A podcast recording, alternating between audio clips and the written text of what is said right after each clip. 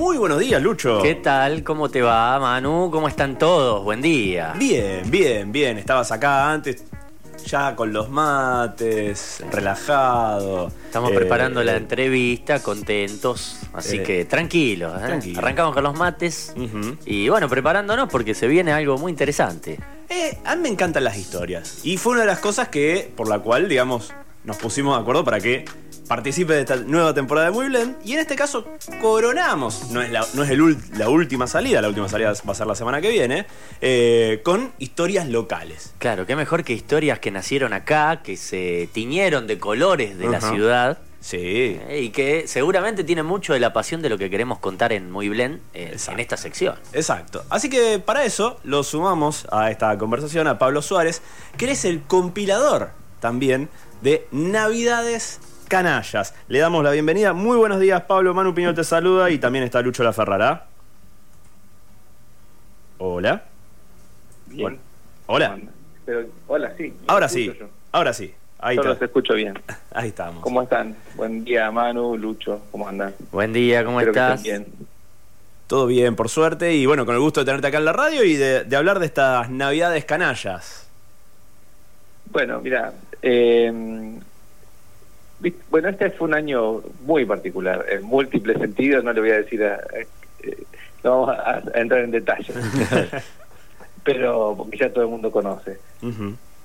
Y bueno, decidimos un grupo de amigos, somos 10, quizás porque no podíamos este, juntarnos a jugar al fútbol y hacer un fútbol 5, decidimos, bueno, teníamos ganas de hacer alguna cosa juntos y, y dijimos, bueno, vamos a escribir un libro, vamos a escribir un libro juntos, que digamos, quizás después, después lo entendimos de ese modo, que la pandemia nos impedía juntarnos, pero no nos impidió hacer cosas.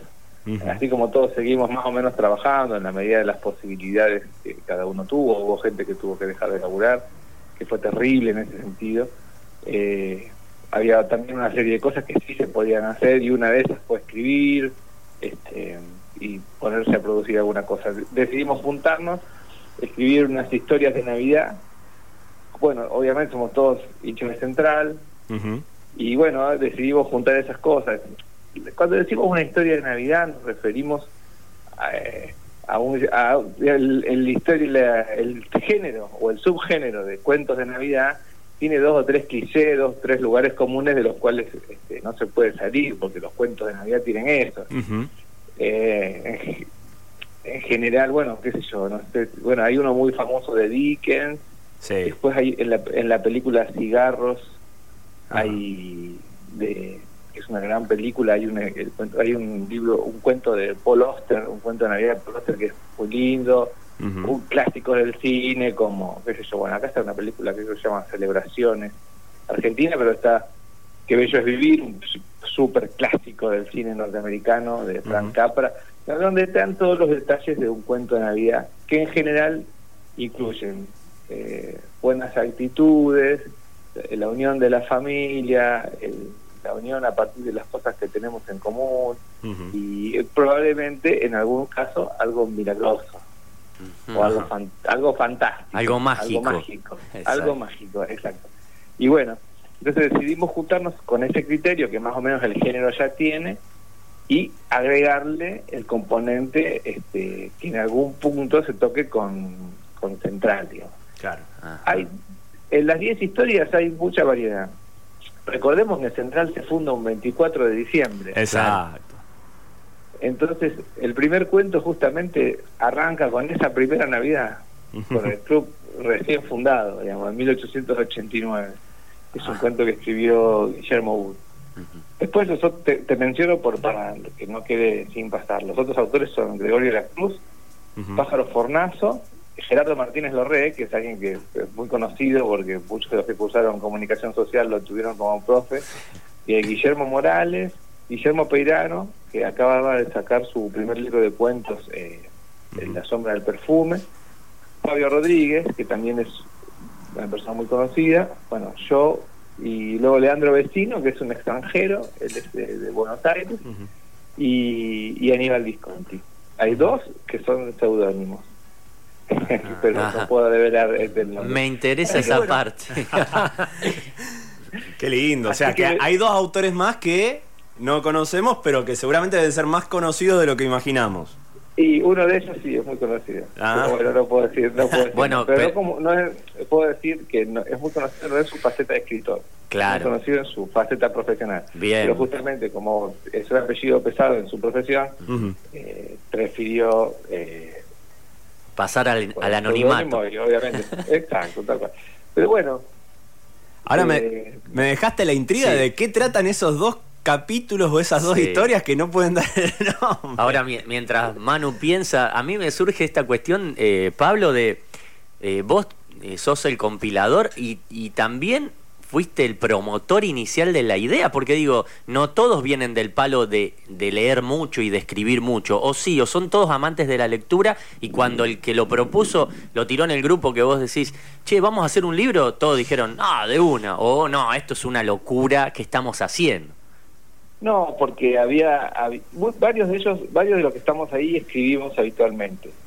Y, y además también está el tema de la, de la amistad, digamos. En general, eh, un grupo primario, hay algunos que son amigos de amigos, pero el grupo primario es un grupo de amigos que tenemos charla cotidiana, ¿viste? Ahora los grupos de WhatsApp también permiten eso, que vos estés en contacto diario con gente. Y bueno, entonces... Eh, es un, es un gesto también de una forma de por eso te digo por eso te lo comparé con un partido de fútbol 5 porque era algo con un grupo con el cual compartíamos eso o no compartíamos eso digamos pero era una forma de juntarse y para, para hacer algo juntos algo de lo que sí se podía hacer en, en momentos de pandemia que no podíamos quizás juntarnos a comer un asado no somos viejos pero algunos ya pasamos los 50 y tampoco vamos a andar este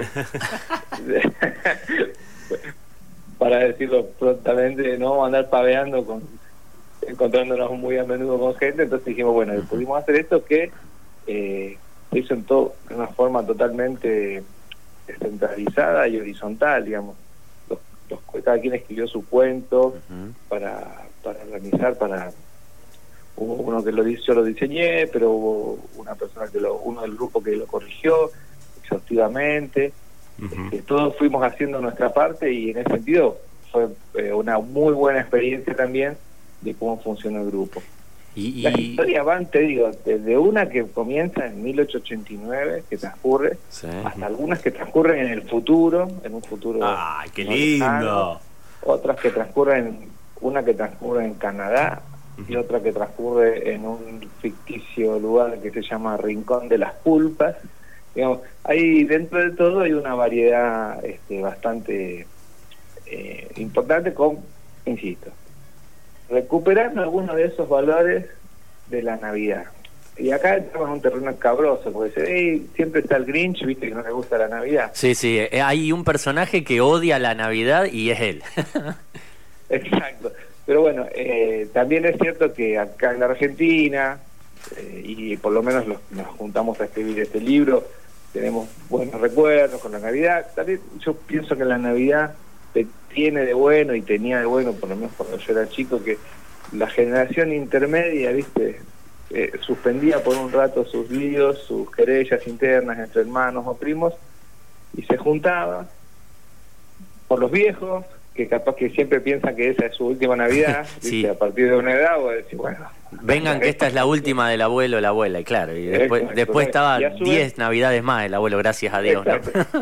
Y, y después por los pibes, porque yo, qué sé yo, yo tengo muy buenos recuerdos de mis navidades con mis primos, algunas con mejor con mejores regalos, otras con regalos machotos, pero eh, el- las navidades funcionaron muy bien como un aglutinante de la familia. Después capaz que los adultos en ese momento después se discutían, o, o alguno tomaba alguna copita de más y, la pudría.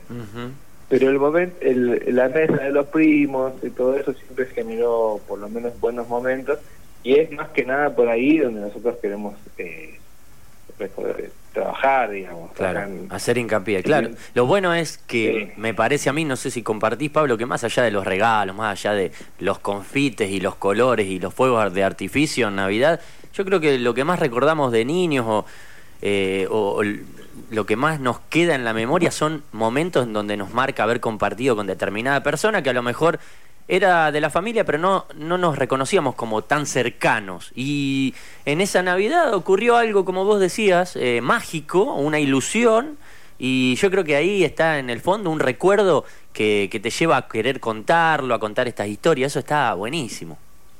Sí, aclarar una cosa, si bien todos los cuentos son muy canallas, obviamente, y son de código, eh, tienen, digamos, el canalla obviamente lo va a disfrutar más, aunque no son de erudición, digamos, de erudición. No, puedes, si no sos de central, también la historia te va a cerrar. Eh, aclaro que, insisto, que aunque son muy canallas, este, en ningún momento se está hay exaltación de la violencia o, de, claro. o de cosas así, porque, digamos, eh, el fútbol también, eh, la pasión futbolística también ha dado lugar, ha hecho crecer eh, expresiones de violencia. De, de- el, el rugby eh, estuvo en el tapete por esto, porque el rugby quizás hace mucho alarde de valores y todo eso. Pero el fútbol también ha sido una usina generadora de violencia, homofobia, racismo, etcétera. Obvio. Exacto. Eh, lo que quizás, bueno, en ese sentido, el, estos cuentos, ninguno de estos cuentos tiene eh, una visión antileprosa o antibostera o anti-gallina. Ujú. Está Esto bueno. Va por otro lado, esto- estos cuentos están por otro lado. Está Por bueno. eso, digamos, eh, la idea es, hay una contradicción que trabajemos sobre la idea de la Navidad como estamos, como la describimos recién, y que a uno de los cuentos termine eh, haciendo una apología a la violencia o algo así. ¿no? No, obviamente, y más en el contexto de la Navidad que se, que se está estrenando. A propósito de eso, si quisiéramos eh, conseguirlo para hacer regalos, porque todos tenemos un canalla, una canalla a quien poder hacerle este presente, que sería un detalle hermoso y, sorprendería a la persona que lo recibe, eh, lo podemos conseguir, yo estuve viendo en las redes sociales, pero si querés nombrarlas, danos datos en donde se pueden conseguir los puestos de diarios y revistas. Mira, están en, están en las librerías del centro en casi todas. Este, en- si nombro alguna me voy a olvidar y los libreros son gente muy cel- muy celosa. Bueno, no lo sabíamos. Buen dato. Uf, son terribles, son terribles. Eh, bueno, pero ponerle, te nombro las más cercanas son Paradoxa, ahí en calle Mendoza, Juguete Rabioso, en calle Mendoza, Argonautas en calle Ríos al 700, Puerto Libro está entre Ríos al 1300, Ujú. eh, bueno, Homo Sapiens también, eh, Alcom, el Alcom Maltés también, Bueno, vamos, va a estar en todas las librerías y si no, hay bastantes redes sociales donde con Ujú. el nombre de Nav- Navidades Canallas, tanto en Facebook, Twitter e Instagram, eh, pueden seguirlo directamente ahí porque a veces la librería también puede tener mucha demanda, entonces lo atendemos nosotros directamente. Tenemos libros nosotros y también lo vamos a Está bueno. eh, lo podemos hacer mover. Ahora hoy creo que hay una feria del libro, por ejemplo, estamos. Hay una Ajá. feria de la editorial en, la- Eh, en, en el cruce de las peatonales. En Exacto. el cruce de las peatonales. Ah, qué bueno. Este, cuando termine el programa pueden acercarse ahí porque creo que están hasta las 15. Sí, sí, Así algo había visto. Eh, ojalá que el clima acompañe también, que, que aguante el, así la lo nublado, lo cual lo hace más fácil para acercarse al centro y que no llueva y que se pueda hacer. Yo puedo tomarme la licencia de leer algo que ya está publicado en redes sociales, porque Por también, porque también eh, es muy cercano a nosotros, que hemos pasado por la carrera de comunicación social, y porque Ah. creo que en algún momento este relato tiene un guiño hacia el negro Fontana Rosa, pero te lo leo y vos después me decís. Al principio Adela estaba muy sorprendida. Nos dijo que ella de fútbol no entendía nada. Entonces la Piki le planteó que lo importante era hacer el contacto, que de lo demás nos encargábamos nosotros. Eso pareció convencerla. Arreglamos el tema de la tarifa, que por cierto era bastante saladita, y combinamos día y hora, obviamente de la sesión, que debía ser urgente porque se nos venía encima la final. Esto es un fragmento de Esperando Conexión eh, del episodio, capítulo, digamos, cuento, si querés, de Gerardo Martínez Lorre. Y esto tiene así, algunas cositas, se me vino a la cabeza el negro Fontana Rosa en algún momento. Creo que también encima- hay cierto homenaje al negro. Ten en cuenta que, que muchos varios de los campeonatos de Central, bueno, la Copa Argentina, bueno, la famosa, el primer campeonato de Central fue en diciembre, salvo el También. del de 86-87 que fue en junio, o en mayo, no sé, mayo. mayo. Eh, los demás son todos en mayo, ahora me confundí. Los demás son todos en diciembre porque los torneos terminaban en diciembre. Claro. Entonces, este, se, se junta mucho con Navidad y algunos, hay algunos que hacen alusión al del 71, otros que hacen alusión el, el de Fabio Rodríguez transcurre durante el campeonato del 80, de la Sinfónica. Así que bueno, está, hay mucha variedad y en general esto tratamos de buscar ciertos valores positivos por- y están escritos en un estilo, están pensados también para un público, eh, para un amplio público, ¿viste? No son cuentos encriptadísimos donde tenga que un rollo, ¿viste? No, para nada. Está la idea de, de escribir algo de lectura amena y sencilla para todo público. Y, tampoco es que somos tampoco es que somos Carver, digamos, ¿no? O capaz tampoco es ningún escritor de altísimo, de, de un nivel, no sé, no conozco todo lo que han escrito los muchachos, pero quizás no haya alguien zarpadísimo.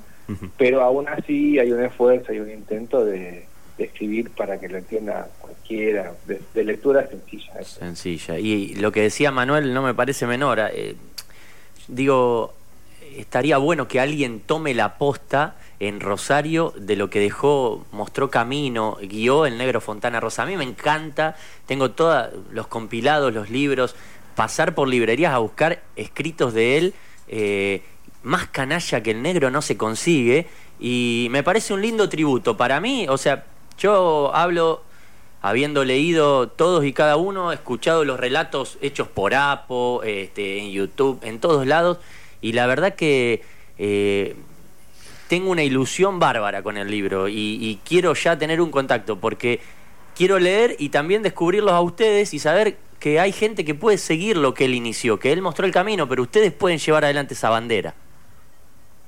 Sí, sí, tal cual. Bueno, son todos, tenemos eh, referentes a Fontana Rosa y a, qué se llama, y a los grandes cuentistas de- del fútbol.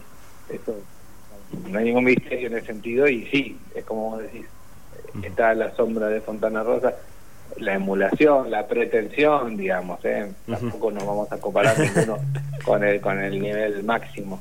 Pero bueno, sí, evidentemente son influencias que uno ha tenido eh, a la hora de sentarse a escribir, siempre uno hace referencia con lo que con lo que ha leído, ¿no? Sí, y me queda una duda más, eh, Pablo, que tiene que ver con muchas veces vos, vos arrancás en este contexto de pandemia muy difícil, bueno, hemos tenido esta idea. El objetivo del, del libro, el fin en sí mismo para el grupo de amigos, ¿fue el libro o en algún punto de rebote puede llegar a haber un fin de eh, este, que lo que se recaude se puede llegar a organizar algo, una actividad que, que este libro sea un medio para lograr otra cosa o u otra edición o donar eh, este, a alguna dependencia? Sí, hay una idea de ese- en ese sentido, pero por una cuestión medio legal no se puede hacer mucha mucha laraca, pero sí, estamos buscando la forma de que una parte de lo recaudado pueda llegar a un fin social vinculado a la gente que trabaja en el área social de Central. Qué Pero bueno. Es, así, es una intencionalidad que tenemos que tenemos que terminar de alinear, porque bueno, eh, eh, también era una parte, ahí terminaba de cerrar un poco la idea de, de un cuento, de, de un libro de historias de Navidad, digamos, que cerrará por otro lado. Claro, siempre tienen algo para dejar, siempre este, nos- es un poco también la idea. Claro, claro, claro. Bueno, entonces yo estaré pendiente eh, hoy en el cruce de las peatonales, volviendo para casa ya de poder pasar. Eh, así que no sé con quién me encontraré de ustedes. Si ya está, ya está. Ahí está en el puesto de la editorial, que es la editorial Spiagia, y si no, bueno, quedamos, yo- quedamos para que yo te acerque. El último programa es el que viene, por lo que escuché. Sí. El último es el que viene, sí. Bueno, entonces el último programa rifa, vas a regalar un libro. Sí, dalo, ¡Vamos! por, dalo por hecho. Ahora, nos- nos- ahora coordinamos por línea privada y buscamos la vuelta para que así sea. Sí, las redes sociales van a explotar porque yo sé Sí. que todos los canallas que nos siguen ya lo querían. Así que prepárate, Pablo, porque el que no lo gane te va a llamar para poder adquirirlo. Bueno, Así van a tener una Navidad un poquito más canalla todavía con el, con el libro este. Y viste, porque aparte con esto de la pandemia, ya creo que, viste que mucha gente le pegó por el lado del consumismo la pandemia, ahora con, con el- los deliveries y con los distintos sistemas de envío, mucha gente estuvo encerrada y dijo, bueno, eh, nació sus ganas de conectarse con el mundo a partir de las compras. Entonces capaz que ya tienen 200 camisetas, 300 shorts, 20 pares de media de central, y este, este objeto sea el, el que estaba faltando. Está buenísimo. Eh, que, para completar una, Sí, un arbolito- encanallamiento total. Arbolito de Navidad y abajo en- a los pies el libro canalla mirándote. me encanta. Termina Me encanta. todo el festejo, ya te lo digo, Pablo, todo el festejo. El que pueda leer de todos, porque estamos hablando trasnochados, se sienta en el sillón y se lee una historia y ya, a descansar felices. Igualmente, creo que esta es una temporada que está buena, más allá de eso. A mí me pasó un, un- un año que para Navidad tenía, y valga la, la paradoja, ¿no? Eh, tenía muchas ganas del libro del Diego. Había salido hacía poquito y creo que esa noche de Navidad no hice nada y me leí medio libro así, de un plumazo, eran como las Sí. 4 de la mañana y estaba leyendo. Y creo que en estas cosas pasa lo mismo. Ese libro vuela, sí, el libro del Diego es volador. Eh, pero creo que cuando estas cosas te apasionan, no importa después si tenías tal vez un, un plan, eh, ahora es más difícil todavía, pero tener un plan, qué sé yo, decir, bueno, es, es la noche calma o semi calma que te puede dar el, un 24 barra 25 a la madrugada, eh, sentarte a leer en el balcón, en la terraza, algo que, que te apasiona mucho, creo que no tiene mucha comparación. ¿eh? Sí, pues, insisto, reitero, el- el- los cuentos estos son, están pensados también para una lectura tranqui, digamos. Nadie se va a volver loco. este. Aún los de ciencia ficción, que hay uno que transcurre en el mundo del futuro, este, es también sencillo eh, comprender, porque también la idea es, todos somos eh, escritores y eh, de alguna manera tratamos de ser promotores de la lectura. Claro, porque primero No, no, también... No, es que no- escribimos solamente porque porque nos sentimos genios. No, claro. No, de Eh, una y raza queremos especial. Que el mundo conozca nuestras geniales ideas Claro. y nuestro tenemos algo que decir. Nada, también hay una actitud, este, ¿cómo decir la palabra? Militante de la lectura, militante Claro. de la cultura. Y en este caso lo enganchamos con Central, pero en general eh, la mayoría de los que aquí estamos somos gente que está que trabajamos mucho eh, en talleres culturales, hacemos talleres culturales, o sea, talleres literarios, estamos, tratamos, estamos insertos de distintas maneras en formas de producción cultural este, que promueven la lectura, que pro- básicamente eso, digamos. Viste, a veces los escritores, no sé si no somos escritores, pero ponele que lo fueron. Ya está, ya editaste un libro, hacete cargo. tiene mucho, hay mucho ego ahí, muchas ganas de, de expresar lo suyo y, y sin importarle lo, cómo lo va a recibir el otro, porque lo mío es expresarme, bla, bla, bla. Bueno, este libro no va por ahí. Claro, Ujú. está bueno. Este libro es expresar, pero también apelar a ciertos valores que tienen que ver con eso que hablamos antes y también de un, en una forma en la que cualquiera lo pueda leer. Incluso el libro está pensado especialmente con letras grandes. Tiene una tipografía de tamaño grande, con mucha interlínea, porque si tu abuelo no encontró los lentes, o usa los de tu, o usa los de tu abuela, viste que los viejos cuando mezclan los lentes, lo pueda leer aún con los lentes de tu abuela o de cruzados o de tu tío. Claro que a, a la media hora de leer con esos lentes se da cuenta que no eran los de él, ahí está el tema. Entonces, sí, claro, los viejos para no generarle un perjuicio. No, está bueno. Primero cabeza de lector y después escribir para ese lector. Ya con eso me parece que está todo dado. Sí, sí, sí, tiene que ver con eso. Capaz que, capaz que estoy hablando, yo di- hablé por, lamentablemente somos 10, cuando hables, cuando hablen uno de ellos te va a dar su opinión. Esta es mi opinión, por supuesto que quizás algunos de los compañeros ahora corta- cortamos con vos y me matan en el grupo de WhatsApp, pero creo que creo que de alguna manera represento lo que todos pensamos. Está bueno. Pero pero puede fallar. Puede fallar. Bueno, Pablo, y, y no te quiero dejar ir sabiendo que sos ultra canalla sin consultarte este, como hincha nada más. ¿Cómo ves al equipo ahora? Eh, claro. eh, No, lo metes en un con- compromiso. contame, por favor, Teníamos que pasar por eso. Y, no, bueno, pero- yo, qué sé yo. Para, yo te digo una cosa. la ilusión del Bueno, kill. te voy a dar mi opinión. Eh. Acá sí que, acá sí que lo que voy a decir ahora, si me preguntás por el equipo, me van a matar. Pero me gusta eso. Bueno, grupo esto- de canallas. esto el te da otro la- grupo de canallas al que le mando un saludo, que es el grupo de Asados Imposibles, eh, donde, donde se llama así ya, Asados Imposibles, porque ¿Qué? entre que uno siempre posterga esos encuentros y encima en marco de pandemia, ya el Asados Imposible quedó en el nombre del grupo. Che, eh, una cosa antes, te, te aclaro para, me- para que entiendas por qué te estamos metiendo en el guion. Lucho no sé si va a decir de qué cuadro es, pero no es ni de Ñul ni de Central. Yo soy de Ñul. O sea que acá el único compromiso lo vas a tener vos con el grupo ese. Te digo la verdad, vas a estar en un quilombo hermoso después. Y te dale el capítulo primero del segundo libro. Claro. Mira, yo te digo, eh, yo soy optimista con esto, con este momento del central. ¿Por qué? Porque yo soy, fana- soy fanático, digamos, soy bastante hincha intenso del club y más que nada no puedo despegarme de, de algunos viejos conceptos como lo- el patrimonio del club, la promoción de las inferiores, los jugadores del club. Y me parece que este torneo que no tenía descensos era una buena es, es una buena ocasión para promover jugadores jóvenes.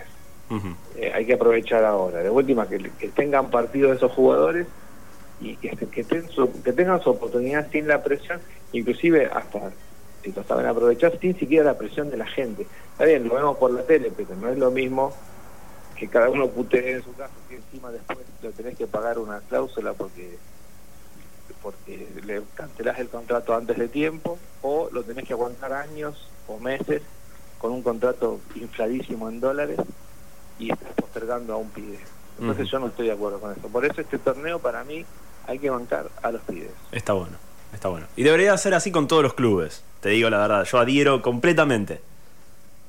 Pero bueno, eh, entiendo que hay, que, entiendo que también tampoco soy tan estúpido. Entiendo que el fútbol ya es un, hace años que es un negocio, es un negocio espurio, es un negocio espurio eh, con mucha gente espuria dando vuelta y que los que terminan predominando van a ser siempre el poder económico de esas personas y listo, esto es así, tampoco soy tan ingenuo, pero bueno, creo que habría si me preguntaste qué opino yo.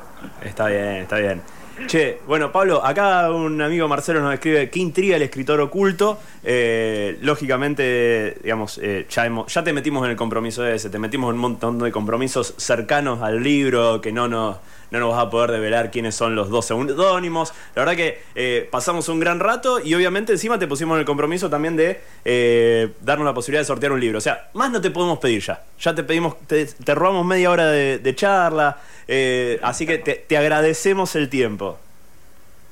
Este, bueno, yo les agradezco a ustedes, les deseo que tengan un buen fin de año, que pasen unas buenas fiestas, el año que viene, vacuna mediante, Ujú. eh, podamos afrontar la situación mejor que este año, Ujú. se cuiden, que cuiden a sus mayores, eh, bueno, qué sé yo, todas estas cosas que eh, por las cuales que la curva de, de, de- de la enfermedad y de contagios haya bajado, no quiere decir que tengamos que relajarnos, Exacto. cuídense, júntense con su familia, que es muy importante, pero los que estén, los, los jóvenes que estén de mucha caravana en estos días, Claro. ahora ya está, vamos a- hoy es 12, ya Ujú. faltan 13 días, Sí. se guardan ahora, le damos un abrazo el 25 al abuelo, y el 26 sí se descabezan y se van a joder. Sí.